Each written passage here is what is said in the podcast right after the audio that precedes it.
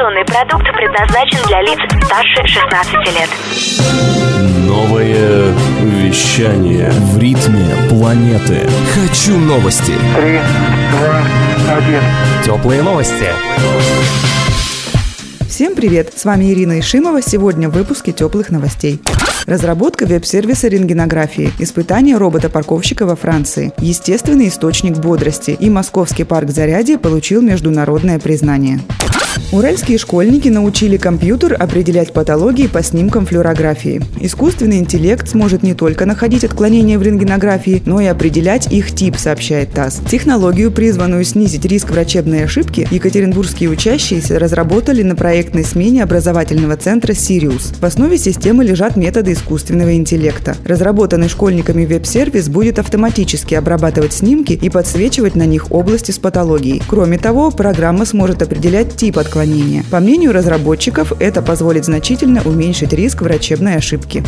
Автоматический робот-парковщик прошел испытание в аэропорту Сент-Экзюпери города Лион, сообщает ТАСС. Машину по имени Стэн создали в компании Stanley Robotics. Робот, оснащенный трехмерными сканерами окружающего пространства, самостоятельно способен перевозить машины весом до 3 тонн. Услуга предназначена для тех, кто оставляет машину на длительный срок. Робот поднимает автомобиль на платформу и переносит ее на свободное место парковки. Забронировать услугу можно по телефону. Благодаря роботу планируется повысить плотность парковки на 50%, освободив тем самым от 500 до 2000 мест для машин. Напомним, на протяжении года четыре платформы работали в тестовом режиме в аэропорту Леона Сент-Экзюпери. За это время услугами робота-парковщика воспользовались более полутора тысяч человек.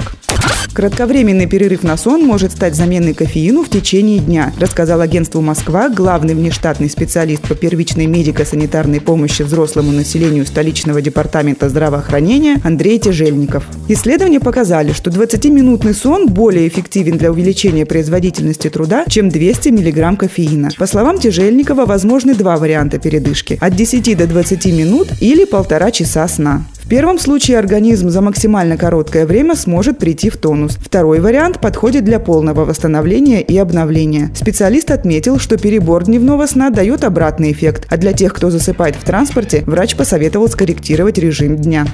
Московский парк Зарядье получил премию на 30-м международном конкурсе недвижимости и инновационных проектов МИПИМ Awards 2019 в Канах, сообщает Регнум. Парк Зарядье вместе с концертным залом вошел в список финалистов в категории «Лучший проект восстановления городской среды». В конкурсе участвовали 200 проектов из 58 стран. Из них в финал вышли 45 проектов из 21 страны. Напомним, парк Зарядье появился на месте бывшей гостиницы «Россия» в сентябре 2017 года. Это самый крупный парк появившийся в Москве за последние 70 лет. Здесь представлены культурные памятники, уникальная архитектура и артефакты, а также собрана уникальная ботаническая коллекция. Это были теплые новости. Меня зовут Ирина Ишимова. Всем пока. Новое вещание. Теплые новости.